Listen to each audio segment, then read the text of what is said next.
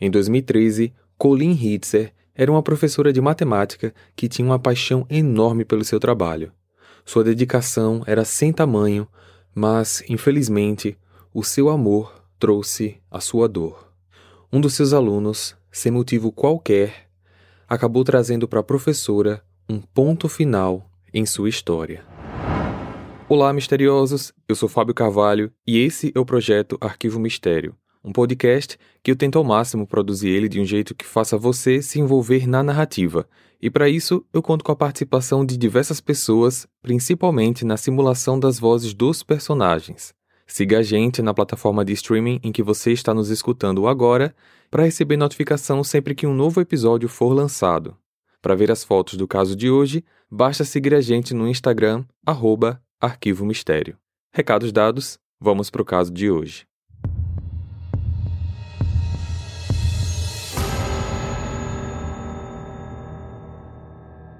Colin Hitza nasceu no dia 13 de maio de 89 em Lawrence, Massachusetts, Estados Unidos. Ela era filha de Paige Thomas e tinha dois irmãos chamados Laura e Daniel. A família era muito unida e tinha uma vida economicamente confortável. Colin sabia que queria ser professora desde jovem e se esforçou muito para conseguir seu objetivo. Se formou no colegial em 2007, na faculdade em 2011, onde conseguiu o diploma de licenciatura em matemática, e quando esse caso aconteceu, em 2013, aos 24 anos, ela estava fazendo uma pós-graduação. Colin passava horas encontrando maneiras únicas e criativas de ensinar e inspirar os seus alunos. Ela era professora de matemática do ensino médio na Danvers High School, em Massachusetts.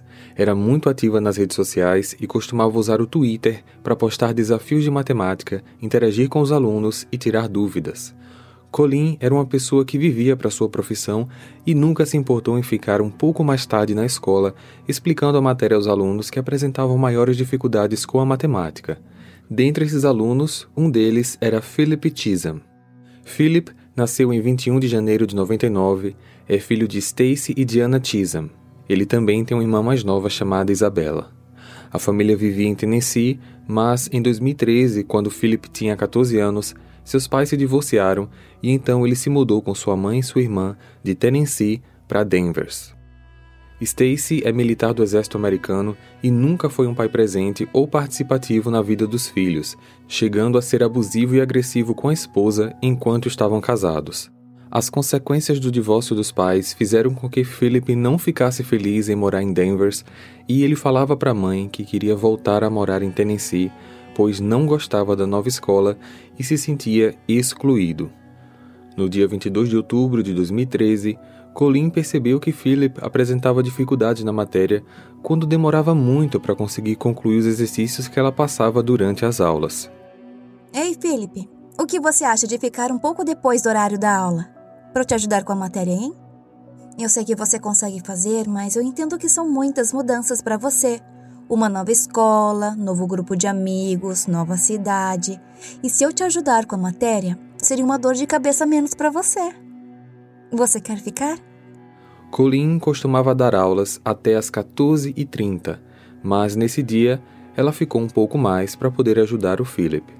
Contudo, naquela tarde, nem Colin nem Philip voltaram para casa.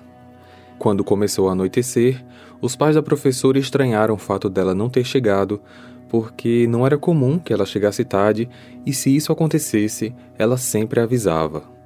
Os familiares tentaram ligar para o telefone celular dela, mas o aparelho estava desligado e isso fez tudo ficar mais estranho.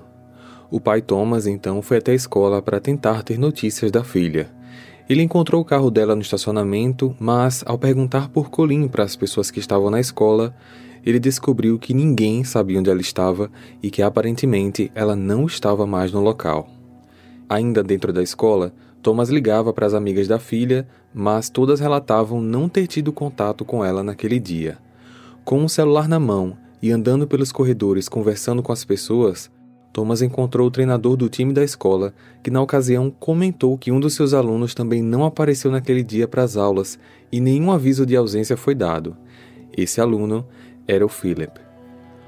A mãe do Philip ao perceber que ele não tinha chegado em casa após a aula, ficou preocupada porque eles moravam lá há pouco menos de dois meses e o garoto não conhecia bem a região. Ela tentou falar com o filho pelo celular, mas não conseguiu. Então, por volta das seis e meia da tarde, sua mãe entrou em contato com a polícia local para registrar o desaparecimento. O diretor da escola foi comunicado sobre o sumiço do Philip e ele enviou e-mails para todos os alunos e funcionários da escola, pedindo para que, se alguém tivesse informações sobre ele ou o visse, que entrasse em contato. Foi quando, poucos minutos depois de enviar os e-mails, o diretor foi avisado de que a professora Colin também havia desaparecido.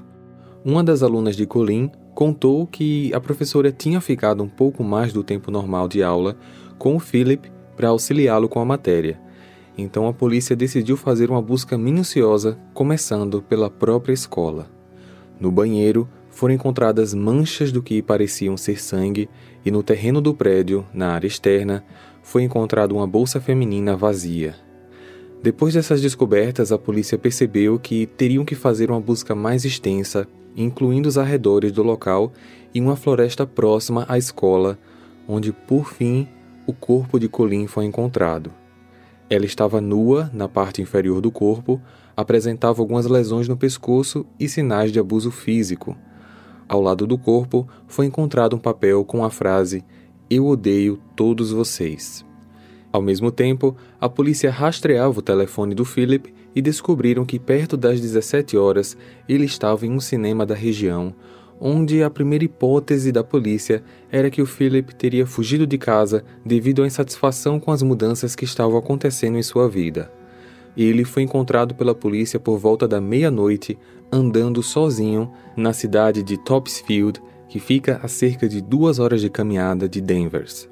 Ele foi revistado pela polícia e em sua mochila os agentes encontraram um estilete, uma peça de roupa íntima feminina, como também cartões de créditos e documentos pessoais da professora Colin. Philip foi ouvido e disse que havia roubado os cartões e documentos, mas não conseguiu explicar nada sobre o estilete e a peça de roupa. Acreditando que Philip tinha alguma relação com o que aconteceu com Colin, os policiais checaram as imagens do circuito interno da escola.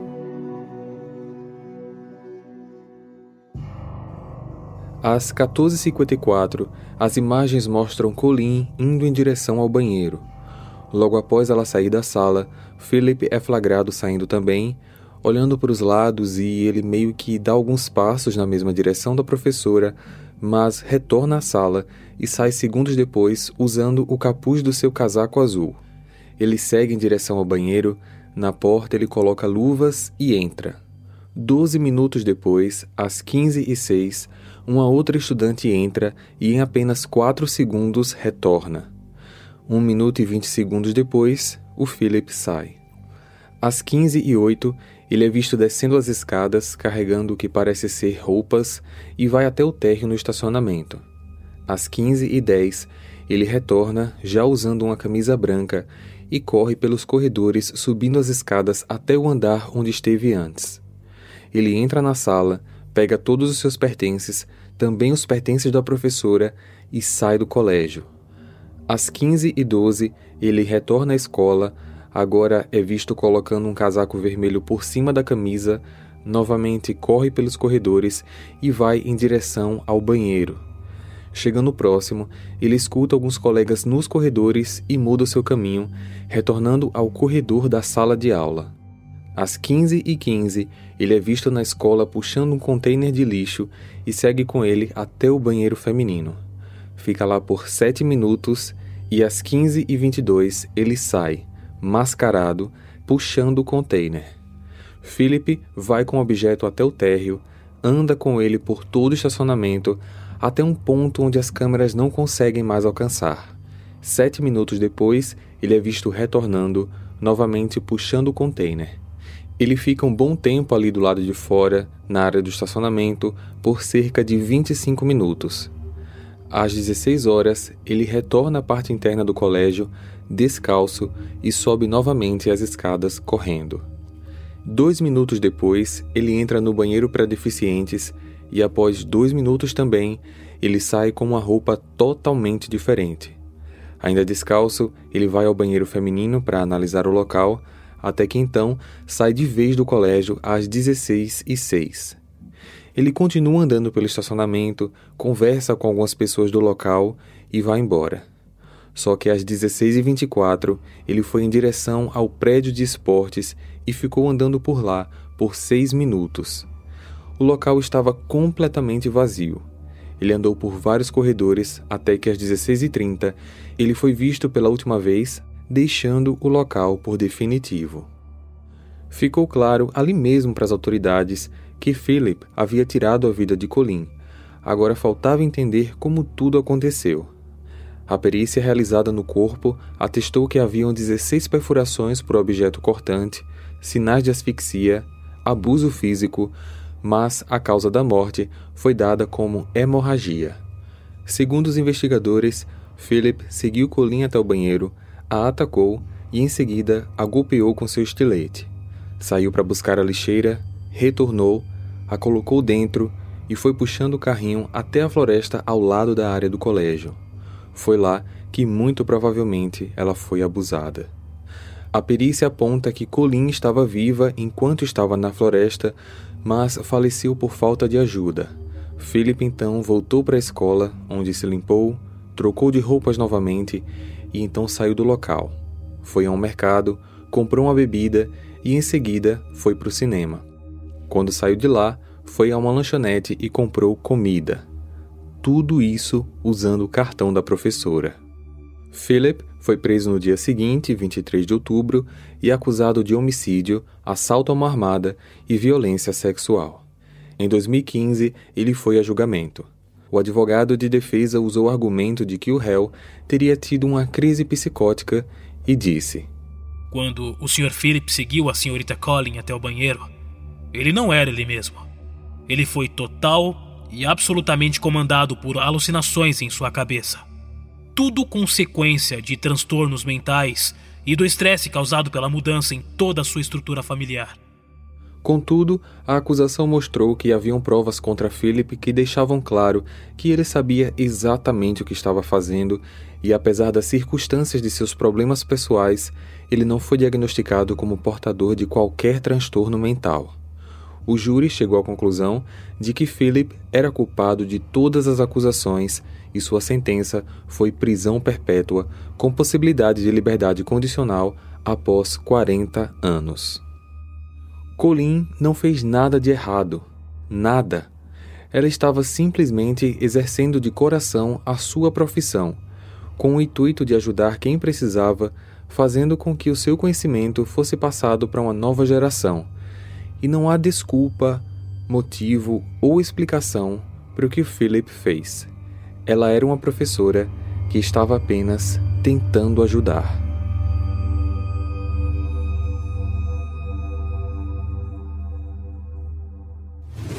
Compartilhe esse episódio com seus amigos para ajudar no crescimento do canal. Para ver as fotos desse caso, basta seguir a gente no Instagram, arroba Arquivo Mistério, ou o nosso canal lá no YouTube. Eu vejo vocês então no próximo caso. Combinado? Até lá!